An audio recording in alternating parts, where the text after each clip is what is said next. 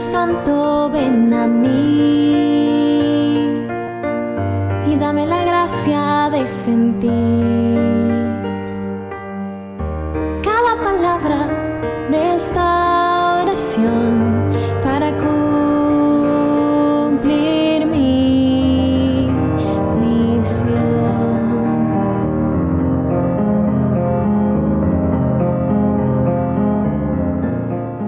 ponemos en estos momentos en la presencia del Padre, del Hijo y del Espíritu Santo. Amén. Te saludamos Santísimo Señor Jesucristo con la firme convicción de que te encuentras en medio de nosotros. Te queremos pedir por cada uno de nuestros oyentes especialmente, aquellos que se sienten tristes, solos, desamparados, aquellos que están privados de la libertad en alguna montaña o en alguna cárcel. Te queremos pedir por los que están enfermos, en una UCI, en sus camas, en sus habitaciones particulares, cuidados por el entorno familiar. En definitiva, te queremos pedir por cada una de las personas que están pasando por alguna crisis específica. Te pedimos que pases tu mano sanadora, que pongas una gota de tu sangre en cada uno de ellos para que sientan el alivio, el consuelo y la restauración de sus vidas. A ti, Santísima Madre del Cielo, te queremos pedir que infundas la gracia de la llama de amor de tu Inmaculado Corazón en cada uno de nuestros corazones. Siempre sé tú nuestra Madre, modelo y Maestra. Tómanos siempre de tu mano para algún día reposar en los brazos paternales de Dios. Y a nuestros ángeles custodios les suplicamos que alcancen para cada uno de nosotros las santas inspiraciones del Espíritu Santo. Y les pedimos que nos animen, nos motiven todos los días para ponerlas por obra en el cumplimiento fiel de la voluntad de Dios. A ti, Santísimo Señor Jesucristo, el honor y la alabanza por los siglos de los siglos. Amén.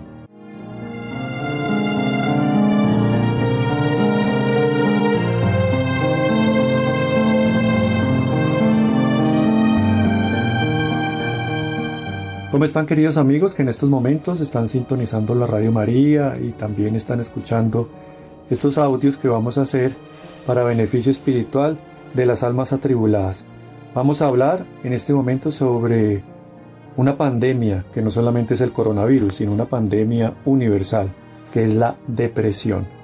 Vamos a abordar este tema con mucha delicadeza, pero sí para um, que llegue a esas personas que están padeciendo esta enfermedad. Y digo enfermedad porque realmente lo es.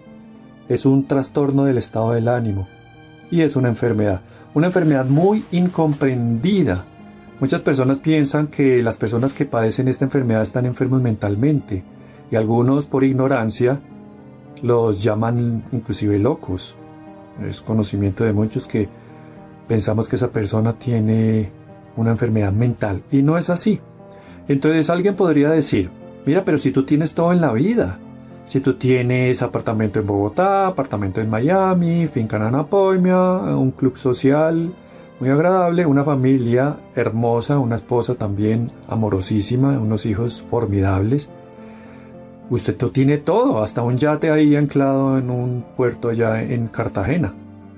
Y esta persona puede responder perfectamente, no, yo no lo tengo todo, yo no tengo insulina, yo soy diabético y necesito de la insulina para poder vivir. Entonces lo mismo se puede decir con este ejemplo con las mismas eh, proposiciones que se hacen, que usted lo tiene todo, tiene bienes de fortuna, tiene familia, tiene buen trabajo, títulos universitarios, posgrados y doctorados. Usted lo tiene todo porque está deprimido. Entonces la persona puede decir, no, yo no lo tengo todo. Yo no tengo serotonina en el cerebro y por eso debo ir a un psiquiatra que me formule un medicamento para que yo pueda tener esa serotonina en el cerebro. Entonces, eso es un abrebocas para hacer un comparativo.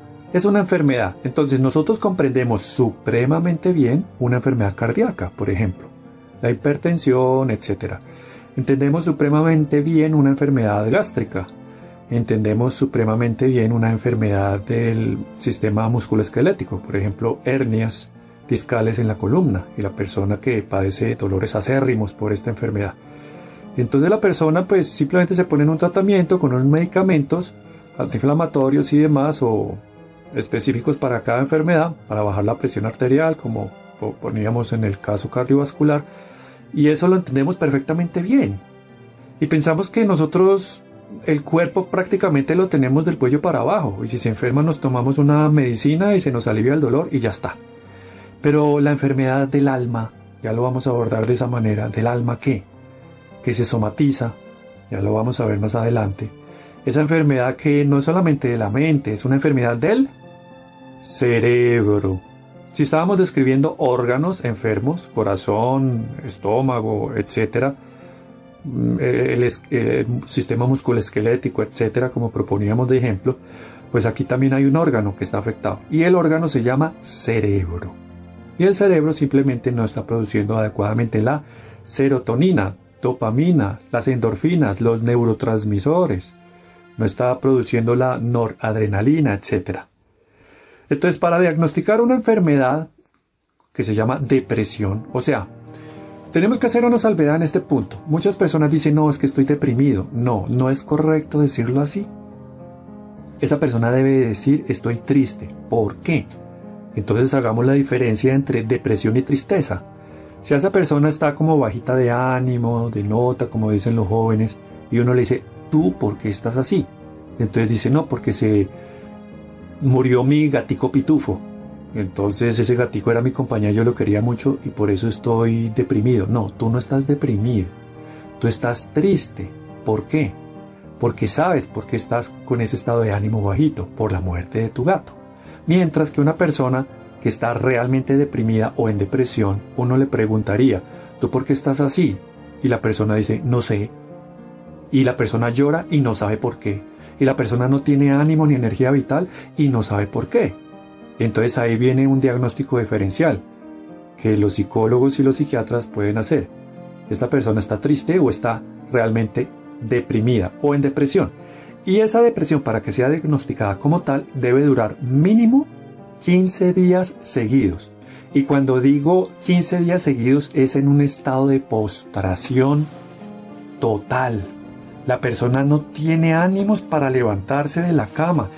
O sea, el acto de levantarse de la cama, arrastrarse hasta el baño, sacar el cepillo de dientes, echarle la crema y deslizarlo de un lado al otro los dientes para hacer el aseo oral bucal, eso es una tarea supremamente difícil. O sea, no tiene ánimos para hacer eso. Esa persona dura 15 días acostada sin bañarse, sin afeitarse.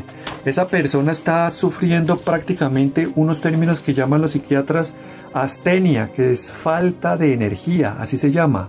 Astenia, falta de energía. También sufre una condición de falta de actividad que se denomina adinamia. También tiene una falta de voluntad que se llama abulia. Y también tiene una anedonia, con H intermedia así se escribe, anedonia, que es falta de entusiasmo por la vida. El entusiasmo, o sea, ver las cosas en blanco y negro y no a colores. Estas personas es como si se metieran dentro de un carro en un día esplendoroso, soleado y brillante, y con los vidrios supremamente polarizados, como eh, carro de traqueto, como dirían en Medellín. Entonces, ese carro de mafiosos que le ponen esos vidrios polarizados, súper oscuros, que no se puede ver nada al interior, esa persona viendo ocupado ese habitáculo de ese vehículo y mira hacia afuera en ese día brillante, pues no lo ve, simplemente ve un día gris. Pero si baja el vidrio, pues ve el sol brillante y los colores.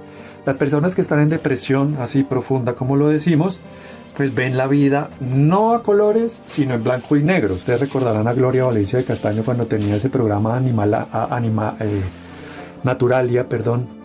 Ella siempre tenía una frase que se volvió casi que cliché. Lástima que la televisión no sea a colores, porque era en blanco y negro. Recordamos que la televisión a color llegó a Colombia eh, en 1978 con el Mundial de Argentina en el 78. En esa época llegó la televisión a colores. Pudimos ver los partidos a colores en los televisores que ya se podían conseguir en el mercado.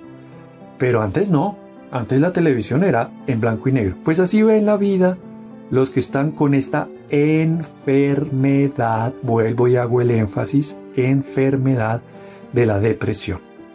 Entonces, si la persona está padeciendo esta enfermedad, que más adelante, no en este programa, más adelante hablaremos de la distimia, que es un trastorno depresivo persistente, que no es esta enfermedad tan profunda, pero sí es una enfermedad que lleva a la depresión bajita, menos severa, pero es de larga duración en el tiempo y las personas se acostumbran a vivir así pensando que es que yo soy así, soy melancólico, yo vivo como una tristeza, vivo apagadito y resulta que no.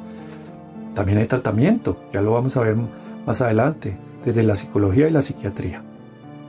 Pero en estas primeras partes vamos a hacer estos programas, no sé cuántos puedan salir, este y dos más de pronto, porque recordemos que son de 20 minutos, entonces pues vamos a hablar primero que todo pues de la depresión. Y la depresión no es la olla esa que vienen anunciando y, y, voceando en la calle, se arregla la depresión, el caucho y todo eso. No, estamos hablando de una enfermedad, vuelvo y lo digo. Entonces hay unos síntomas, y son diversos. Vamos a abordar primero los síntomas anímicos. Primero los síntomas anímicos. Es una tristeza, como le decíamos, profunda, sin explicación. Pues para hacer el diagnóstico diferencial con la tristeza. No hay explicación. La persona está así y punto, pero no lo sabe explicar. Tiene una irritabilidad. O sea, la persona se vuelve de mal genio, neurótica. No le gusta que le hablen. Antirruidos. No le, si está durmiendo no le gusta ni siquiera un televisor prendido que de esos visos luminosos, o sea, se vuelve irritable, siente un gran vacío interior, una minusvalía, esa palabra minusvalía es muy muy elocuente, muy diciente, muy, muy, muy sonora, ¿por qué? Porque la persona piensa y siente que es un estorbo, que no sirve para nada, entonces tiene una minusvalía, interior y en su comportamiento y en su forma de ser, de actuar y de existir y de moverse en la sociedad. Sufre una ansiedad profunda, esa ansiedad, ese desasosiego, esas palpitaciones en el pecho, esa angustia y sienten también a veces ataques de pánico. Es un miedo que llega y es terrible la sensación.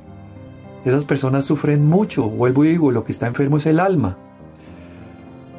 esas personas también que están sufriendo depresión, esa sensación de no sentir nada, incluso el deseo de llorar puede presentarse, no tengo ni siquiera ganas de llorar. O, por ejemplo, eh, un llanto sin razón aparente. Y en esto se desarrolla algo que puede ser lo que los psicólogos podrían llamar un duelo seco. Entonces una depresión, por ejemplo, la pérdida de un ser querido, una persona que quería uno entrañablemente. Ese vacío puede generar un duelo seco y es la persona se sume en una depresión profunda pero no llora, sin llanto. Por eso se llama así, duelo seco. Entonces esas personas están sufriendo, como lo decíamos, anedonia, astenia, adinamia, abulia, o sea, la incapacidad para sentir, la falta de energía, la falta de actividad y la falta de voluntad. ¿Qué es lo que está enfermo? El alma.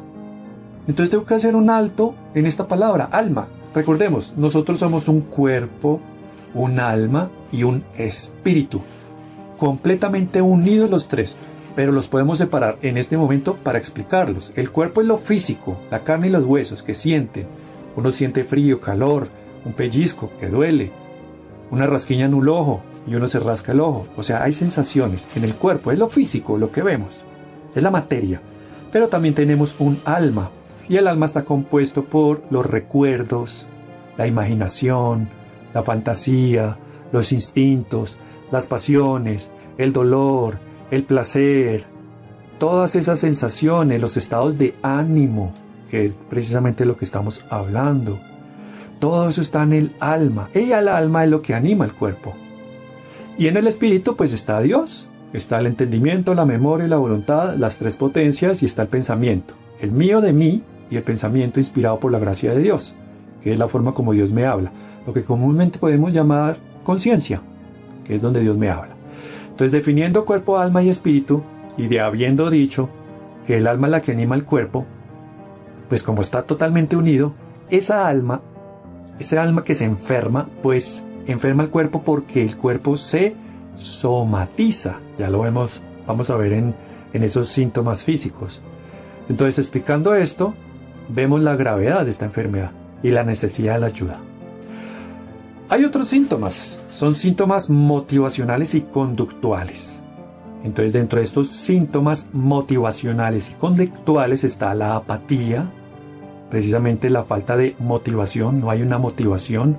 Yo me levanto todos los días arrastrando la vida, pero no tengo una motivación, ni siquiera mi esposo, mi esposa, mis hijos, mis hijas, mis nietos, mis nietas. No me motiva nada, ni el salario abultado que de pronto tengo en mi trabajo, eso no me motiva. Pensamientos pesimistas, me gusta decirlo más así porque pues la nueva era ha cogido ese ese cliché también de actitud positiva, actitud negativa, no sea positivo, no sea negativo, sea positivo. Yo prefiero llamarlo en este momento pesimista o, o, optimista. Entonces, este tipo de, de enfermedad lleva a la persona a pensamientos precisamente pesimistas y de desesperanza. No hay esperanza no hay una necesidad de un futuro, porque el presente es tan gris que simplemente yo lo voy arrastrando. Falta de control. O sea, ya estamos hablando de síntomas conductuales. No se controla, la persona se vuelve perfectamente primaria, reacciona simplemente a algo instintivo. La razón, como está embotada, la cogitativa, está embotada, entonces Simplemente nos movemos por la estimativa, o sea, por los instintos. Y si nos dejamos arrastrar por eso, pues perdemos el control de nuestra vida y de nuestro entorno. Dentro de estos síntomas motivacionales y conductuales también está la convicción, convicción de que la vida carece de sentido. No tiene sentido. Entonces, si la vida no tiene sentido, ya ustedes se imaginarán. Estas personas empiezan a tener deseos de muerte, Cualquier tarea diaria puede resultar casi imposible de realizar. Ya lo pusimos con un ejemplo puntual que es el lavarse los dientes o meterse en una ducha, coger el jabón y asearse. No lo hacen porque están acostados, no se pueden ni levantar. Tenemos otros síntomas y son los síntomas cognitivos. Entonces en estos síntomas cognitivos se ve afectada la forma de pensar y de razonar. Está embotada. Entonces, dicho sea de paso, ya lo vamos a ver, en este estado no se deben tomar decisiones importantes, porque está afectada la forma de pensar y razonar. Entonces, esta afectación de la memoria, de la atención y de la concentración, pues también afecta su vida laboral y su vida familiar. Tiene una pérdida de la capacidad de la toma de decisiones, en definitiva. Y también tienen pensamiento rumiativo sobre el pasado, o sea, cosas que ya pasaron. Por ejemplo, un mal negocio que se hizo, que perdí plata, pero bueno, así se hizo y así fue que salió. Empiezan a rumiar cosas de hace 20 años, 30 años, 5 años, qué sé yo. Y darle vueltas y lo representan, o sea, lo vuelven a traer al presente y se lastiman a sí mismos con estos pensamientos rumiativos, como los llamamos. También hay un, pensamiento pesimista, a todo nivel. Y hay una autodepreciación, o sea, una baja autoestima y una autoculpación. Uno tiene un sentimiento de culpa si la persona percibe en estas personas que están pasando por depresión. Son pensamientos inclusive puede sonar chistosos si se quiere o ridículo si también lo pueden calificar así. Pero en la época de las bombas de Pablo Escobar en el 92 había personas que, por ejemplo, en Medellín se presentaban a las comisarías de policía, a los CAIs, eh, diciendo que se presentaban porque ellos eran los culpables de lo que estaba sucediendo.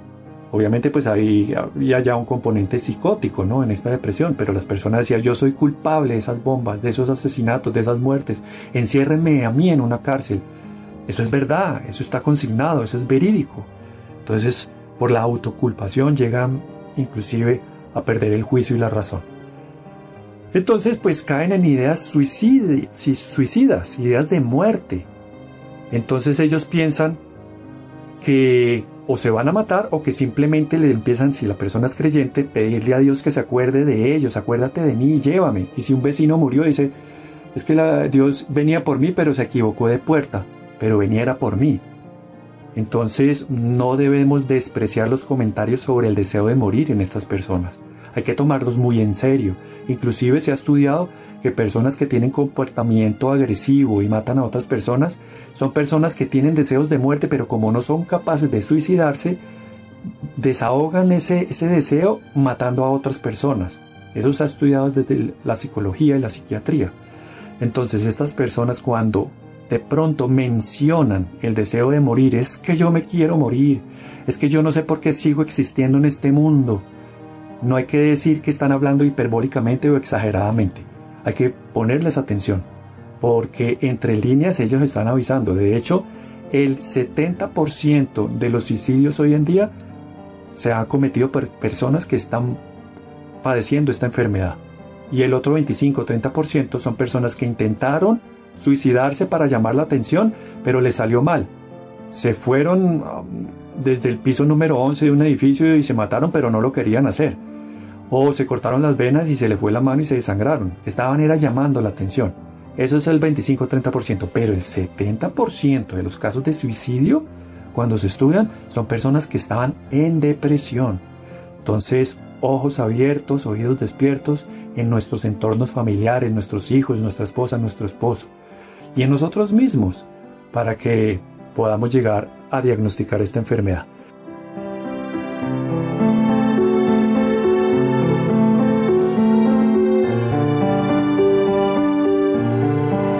Continuamos en este programa dándole, pues, eh, digamos, ese caminito que habíamos propuesto acerca de la depresión.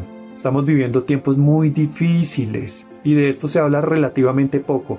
Y si se habla, se habla como en voz bajita, como en un secreto, de persona a persona, de corazón a corazón.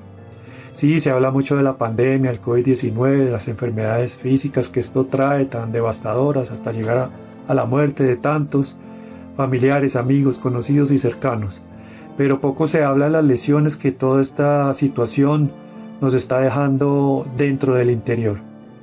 Si bien es cierto una enfermedad física muchas veces se puede aliviar con un medicamento, esta enfermedad, porque así lo es y lo veíamos en el programa pasado, pues es una enfermedad del alma y es bastante difícil de discernir. En el programa anterior, pues para dándole como la continuidad, recordemos, habíamos definido la enfermedad de la depresión y precisamente habíamos dicho eso, que es una enfermedad.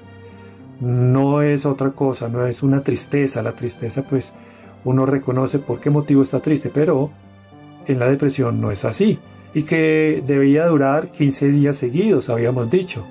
Analizamos en ese momento, en ese programa, los síntomas anímicos, los evacuamos bastante, los síntomas motivacionales conductuales y también hablamos de los síntomas cognitivos, terminando el programa en esos 20-23 minutos de entrega con el suicidio. Y ahí vamos a empatar con este programa.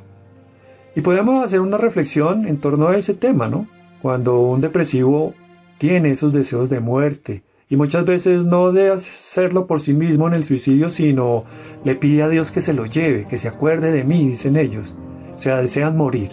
Si uno escudriña el alma de esa persona, uno se puede encontrar realmente que la persona no quiere morir. La persona lo que quiere es que muera su dolor. La persona no se quiere matar. La persona quiere matar su dolor. Pero en el intento, pues habíamos dicho que el 70% de los suicidios es de personas que están pasando por un periodo de presión profunda. Entonces hay que poner mucha atención en nuestros familiares que padecen esta enfermedad cuando ellos hablen en esa línea de deseos de muerte. Y decíamos que el 25-30% de esos suicidas no lo querían hacer, solo que les salió mal, querían era llamar la atención. Pero bueno, una palabra de consuelo, porque muchas personas pueden pensar que el suicida está perdido. Y resulta que hay una historia muy bonita que nos llena a nosotros de esperanza, sobre todo en esta situación límite, humana, muy humana. Una penitente con el santo cura de Ars, San Juan María Vianney, se estaba confesando con él y estaba muy atribulada, muy compungida, muy devastada, si se quiere. Y le dijo que su esposo se había suicidado, se había tirado desde un puente hacia la profundidad de un río. Y el santo cura de Ars, ustedes saben que tenía el don de la confesión, le dice, entre el puente y el río hay un abismo de misericordia. Entonces las personas que de pronto tienen la costumbre de estar condenando a los demás y especialmente en estos temas del suicidio, pues tenemos que decirles a ellos y decirnos a nosotros mismos que nosotros no somos Dios. Y como no somos Dios, no somos jueces. Y como no somos jueces, no podemos condenar. Entonces el que juzga será juzgado. El que condena será condenado. Entonces tenemos que ser muy cuidadosos. Dejemos que Dios sea Dios. Oramos por esa alma y tú verás. Tan es así que los místicos que han tenido esa gracia, ese carisma de ver almas de purgatorio, nos sorprendemos cuando cuentan las almas que han visto en el purgatorio. Inclusive personas que se han suicidado y están viviendo su purgatorio particular, el que Dios les ha concedido. Entonces, sigamos creyendo en la misericordia, caigamos en esos océanos insondables que brotan a raudales de los manantiales vivos del corazón abierto de Jesús que es la misericordia misma, la forma más cercana como nosotros podemos entender el amor de Dios. Entonces, ya habiendo terminado y puntualizado en este punto, pues, valga la redundancia, puntualizado en este tema mejor, vamos a seguir con los diferentes síntomas que nos quedan faltando para poder entender si una persona está o no pasando por un periodo de depresión. Entonces en estos momentos vamos a hablar de los síntomas físicos. Estas personas tienen cambios en los patrones del sueño. Tienen una hipersomnia, o sea, duermen muchísimo, o un insomnio, se despiertan por lo general 2, 3 de la mañana y no se pueden volver a dormir. Se despiertan con pensando pensamientos, como dirían los abuelos, pensando pensamientos, porque es que en ese momento la mente no está quieta y por lo general la depresión piensa en el pasado, ¿cierto? Y la ansiedad piensa en el futuro. Ahí podríamos encontrar una diferencia entre los pensamientos entre uno y otro. El que está padeciendo la enfermedad de la depresión pues piensa casi siempre en el pasado, rumiando las amarguras de ese pasado. Y bueno, dentro del trastorno también está la ansiedad. El pensamiento ya va al futuro, con el temor del porvenir. Otros síntomas físicos serían la fatiga, es un cansancio, un cansancio extremo, ese cansancio que lleva a la falta de energía, eso decíamos en el programa pasado, que se denomina la astenia, que es falta de energía, adinamia, que es falta de actividad, abulia, falta de voluntad, de pararse de esa cama y hacer actividad. Y la anedonia, que es la incapacidad para sentir entusiasmo y emociones, optimistas y positivas, obviamente como estábamos diciendo. Hay una pérdida o un aumento del apetito. Son esas personas que le sirven la comida y dicen, ay, no, no, no, eso, está como mucho, sáqueme, sáqueme todo un montón de cosas que me sirvió en el plato. No, no, no, yo no, yo, con eso me lleno. Yo no necesito comer más. Ay, no, no, no quiero, no quiero. O sea, les da pereza hasta masticar, no quieren masticar. O, el, por el contrario, se les aumenta el apetito. Pero en particular, se les aumenta el apetito por los carbohidratos, por las azúcares refinadas, por los dulces. Entonces, pues esto lleva a un aumento de peso. Y si es mujer, pues obviamente mirándose en el espejo y viendo que han aumentado de peso, pues se aumenta también su estado de postración, porque pues se ven en el espejo y no, no, no, no se agrada en lo que están viendo. Otros síntomas físicos son la disminución en la actividad del deseo sexual. Que dicho sea de paso, pues obviamente los medicamentos psiquiátricos para tratar la depresión, pues producen eso, eso es, una realidad, producen baja del alivio sexual, pero el depresivo de por sí ya lo tiene, porque recordemos que en la enfermedad pues hay un desbalance, desequilibrio intersináptico, o sea, esos espacios que hay entre las neuronas y se baja la oxitocina, la noradrenalina, o la, también se bajan los, todos esos neurotransmisores, principalmente, obviamente, eh, la, baja en este momento de, de la serotonina, que es el componente más importante que se afecta en un estado de depresión.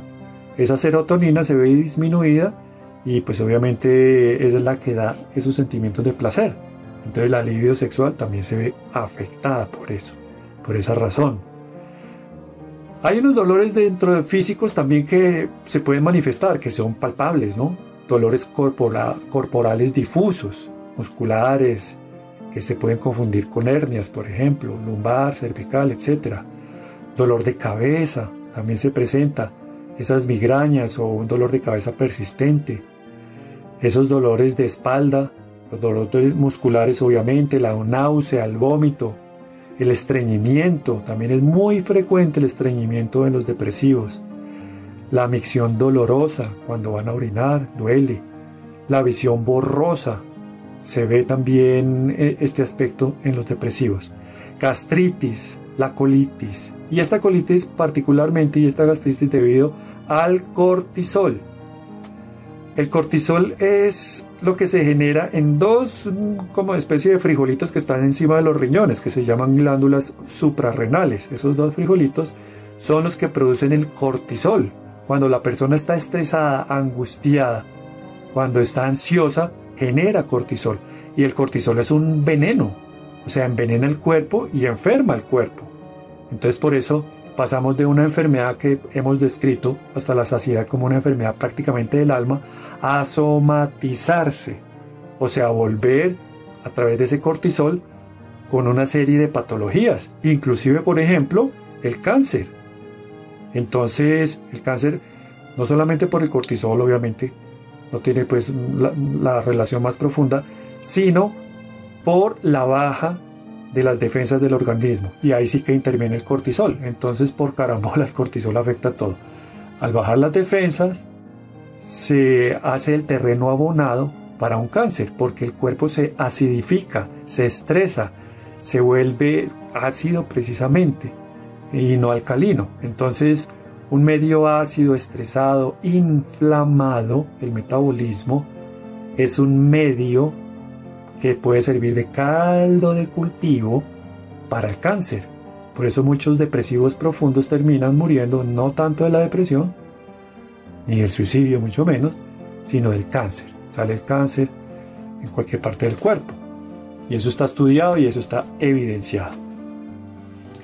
Entonces, la persona consulta al médico. Y si el médico es, digamos, un médico general, en una consulta de PS, que ustedes saben que solo le dan 15, 20 minutos y nada más, y la persona dice, bueno, yo quiero consultar porque últimamente he tenido dolores de cabeza, náusea, vómito, visión borrosa, y he sentido como gastritis. Entonces el médico simplemente le formula algo para atacar los síntomas. Pero si el médico es un poquito más entrenado, porque dicho sea de paso en las facultades de medicina antes, no ahora, pero antes, eran como 15 días que se hablaban de estos temas psiquiátricos y nada más. Por ejemplo, de oftalmología tampoco se hablaba mucho, por eso hay que especializarse en oftalmología, como nosotros, los odontólogos. Pasamos por la facultad y no profundizábamos mucho en la ortodoncia. Entonces, para ser ortodoncista hay que especializarse, no así en las demás especialidades, como para poner ejemplos muy puntuales. Pero entonces, en este caso, si el médico está entrenado y tiene experiencia, puede preguntarle, bueno, muy bien todo lo que me refiere, pero ¿usted está durmiendo bien? O le, ya que me lo pregunta doctor, sabe que no, sufro insomnio. Y bueno, y usted se pone triste, sabe que sí, yo lloro, yo, yo, yo lloro a veces con frecuencia. ¿Y por qué razón? No, no, no sé. ¿Y en su familia hay antecedentes de depresión? Sí, yo tuve una tía que sufría depresión profunda y tuve también un bisabuelo que se suicidó por esa razón. Entonces ya la persona fue a consultar por un dolor de cabeza, un dolor corporal, muscular, náuseas, vómito, etc. Y resulta diagnosticado con un cuadro de depresión. Porque como lo decimos, estos síntomas físicos no es otra cosa que la somatización de la enfermedad de la depresión. Es muy importante tener estos aspectos en cuenta. Sigamos con los demás síntomas que nos faltan, síntomas interpersonales. Entonces, en este grupo de, población que padecen de esta enfermedad tan dolorosa, se les ve un deterioro pues continuo en las relaciones con los demás. Entonces hay una disminución en el interés por la gente. Se vuelven aislados, tienen un comportamiento huraño, y además pues eso lleva a que ellos mismos padezcan y sientan el rechazo de los demás. Claro, cuando una persona se empieza a aislar, pues empieza a sentir también el rechazo de los demás por esta razón. Porque las otras personas no comprenden que la persona está enferma, sino que creen que es un antisocial, que es un amargado, que es un ermitaño prácticamente, un huraño mejor. Entonces, pues dicen, bueno, pues si no quiere compartir con nosotros, pues le subimos el vidrio y ya está chuleado el tema. Te dejo en visto o te bloqueo.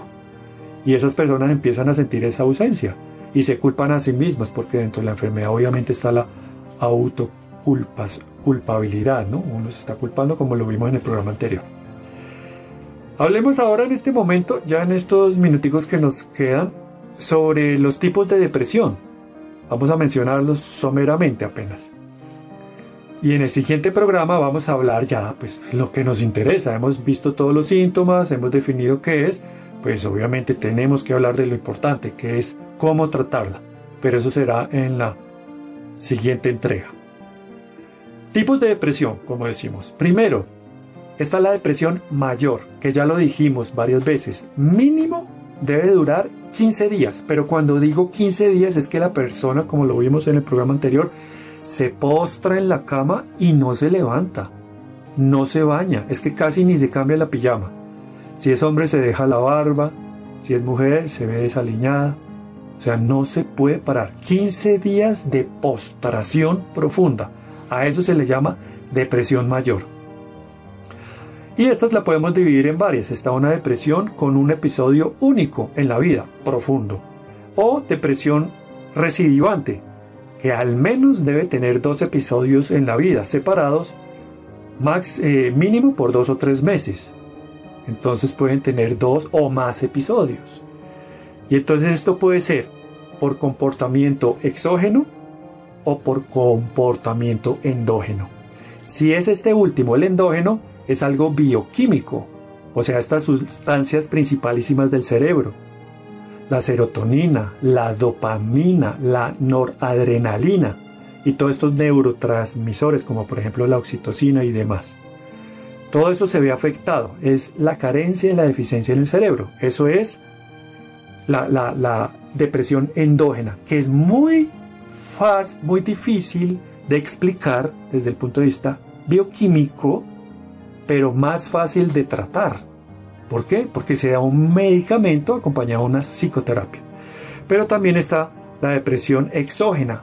Entonces, por ejemplo, una persona que perdió el empleo, la esposa lo dejó, sus hijos no quieren hablar con él y cae con enfermedad, pues A más B más C, pues cae en depresión. O sea, blanco es gallina lo pone.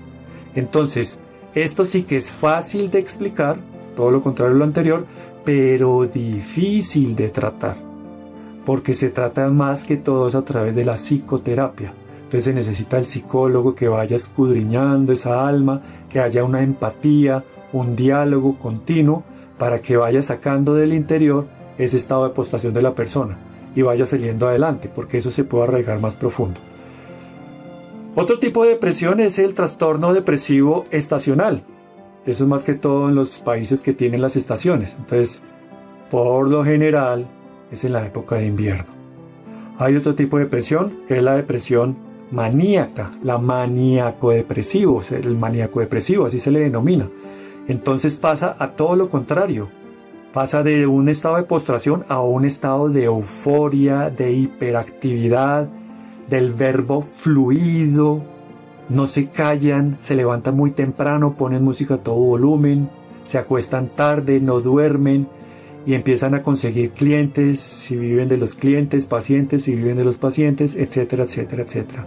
Se levantan muy temprano a lavar el carro, botan todo, un par de gafas, ya lo botaron, compran otro, se vuelven compradores compulsivos, eso se llama oniomanía, o sea, estar comprando, pueden caer en la ludopatía y una actividad sexual desbordada. Entonces es todo lo contrario al estado de, postración, a eso se le llama fase maníaco-depresiva. Eh, viene la distimia, que es el trastorno depresivo persistente, eso no lo voy a explicar en este momento, sino en otro programa, porque habíamos hablado que íbamos a hablar sobre la depresión y la distimia. Habíamos dicho que debe durar dos años o más. Y es una depresión pequeña, pero de larga duración. Otro tipo de depresión es la depresión psicótica. Esto sí ya es palabras mayores. Hay delirios, alucinaciones, voces y ruptura con la realidad. La depresión postparto, que puede ser después del parto o unas semanas después del parto, por un desbalance también en, la mujer en ese momento, en sus hormonas y demás. Otro tipo de depresión es la depresión en, que es en el trastorno adaptativo. Y esa dura más o menos tres meses después de un acontecimiento negativo o de alto impacto, así se llama, depresión en el trastorno adaptativo. O sea, no se adapta y no tiene capacidad de tolerancia a la frustración. Y el trastorno depresivo bipolar y el trastorno depresivo monopolar. El bipolar tiene un, comportamiento similar al maníaco, porque tiene las dos cosas. Pasa en unos, una mutación constante de los estados de ánimo, de una depresión profunda a un estado de excitación exacerbado. Y es una depresión muy difícil, no tiene cura, simplemente el acompañamiento terapéutico. Y la monopolar es que es una de las dos. Y de, o, es una depresión profunda y persiste así o un estado de excitación exacerbado permanente. Y esa la llamamos monopolar ya no bipolar. Entonces en este caso pues podemos como concluir y ya vamos terminando nuestro programa de hoy que las causas de la depresión son exógenas, endógenas o mixtas, podemos tener las dos. Entonces, en el próximo programa, no se lo pierdan, Vamos a profundizar ya en el tratamiento de esta enfermedad y dedicaremos unas palabras, obviamente, como lo hemos anunciado, a la distimia. Entonces pongamos todo eso en las manos de Dios, pidámosle que acaricie, roce nuestras almas para que sintamos alivio, especialmente las personas que están pasando por la depresión profunda. Pidámosle a la Santísima Virgen María, como lo hicimos la vez pasada, que los arrope, que los envuelva en su manto maternal, que los consuele, que les acaricie esa alma que está tan adolorida y atribulada. Ella que es la madre, la más dulce de todas las madres, sabe cómo hacerlo.